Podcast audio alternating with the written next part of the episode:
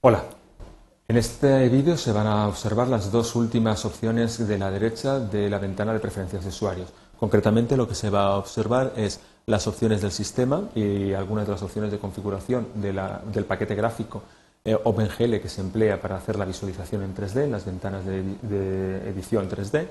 Y finalmente, pues el, botón donde se pueden cambiar los directorios, donde están almacenados los ficheros que se van a utilizar en el proyecto que se esté desarrollando.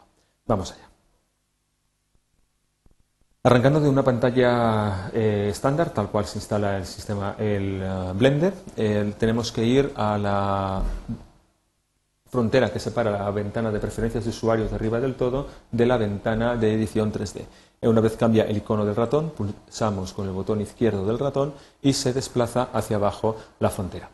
Bien, eh, aquí aparecen los botones de, modificación de opciones de usuario y concretamente en este vídeo se va a ver las opciones de sistemas y OpenGL. Pulsando con el botón izquierdo del ratón se observa todas estas opciones que se pasan a analizar a continuación. Para poder observar correctamente estas opciones se va a añadir también una malla mm, que sea, por ejemplo, tipo icosfera. Se le va a subir un poco el poligonado para que sea una malla eh, bastante, bastante densa. Se observa que estamos en modo de edición, por lo tanto, para poder desplazar el objeto en, eh, el espacio, pulsamos la tecla Tab, entramos en modo objeto y se desplaza hacia eh, la derecha, por ejemplo. Bien, se hace un zoom, desplazamos un poco la esfera para verla bien. Podemos también realizar un movimiento de, de rotación y se observa la escena, por ejemplo, en modo, en modo perspectiva, que es más natural para nuestro ojo. Lo primero que aparece a la izquierda del todo son tres opciones, tres luces, que son como tres antorchas que tiene la cámara que está observando la escena. Estas tres antorchas solo se utilizan para eh, edición de este, de este mundo y no tienen ninguna repercusión sobre la iluminación que finalmente tendrá la escena cuando se genere una imagen final o el vídeo que se vaya a visualizar posteriormente. En este caso aparecen tres antorchas. Por ejemplo, eh, si se pincha eh, con el botón izquierdo del ratón en cualquiera de, las posiciones de cualquiera de las, de las esferas, se observa cómo cambia la orientación de la luz que, se que está iluminando esa escena y se puede observar cómo, a medida que se realiza esta modificación, cambia dicha iluminación. Vamos a ponerlo un poquito más forzado para que se observe bien esta iluminación. Por ejemplo, eh, se puede pinchar también encima del color y aparece la ventana de edición de color por defecto del Blender y se elige, por ejemplo, un color rojo. Haciéndolo así, se observa cómo esta zona aparece en rojo, que coincide con esta de aquí. Se puede abrir un poquito más y se observa cómo aparece aquí la zona de rojo. Pinchando, por ejemplo, en esta zona, se puede dar también una iluminación de azul y también se puede abrir un poquito más la luz hacia este lado y, por ejemplo, en este caso vamos a poner un verde para que se observe bien la coloración que vamos a tener. Obsérvese que en esta zona de aquí, que es donde debería estar la zona de iluminación de la luz eh, verde, no aparece absolutamente nada, sencillamente porque no se ha habilitado esta luz.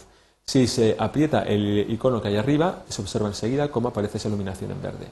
Obsérvese también cómo influye esta luz en el cubo.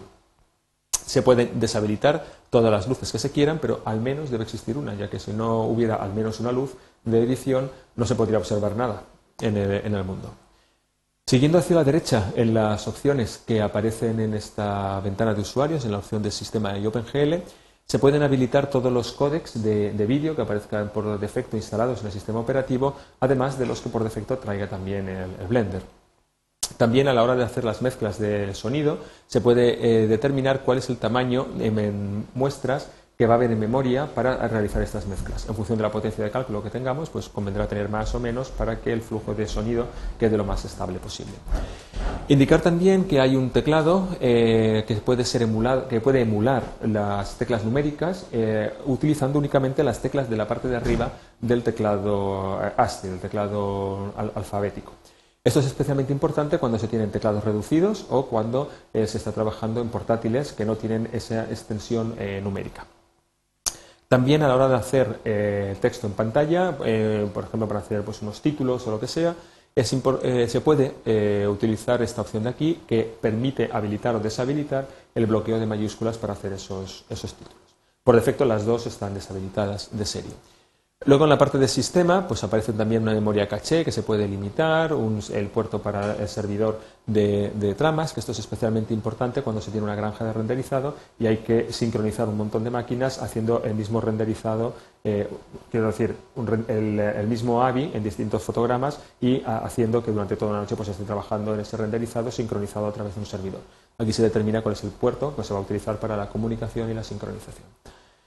También, por ejemplo, en el caso de, hacer videojuegos, se puede deshabilitar el sonido de, juego. También, cuando en las ventanas de edición aparece una ventana de navegación de ficheros, se le puede indicar que elimine las extensiones que no sean visibles o que elimine aquellos ficheros que empiecen por un punto, que suelen ser pues, ficheros de sistema o ficheros de bloques de datos, etc.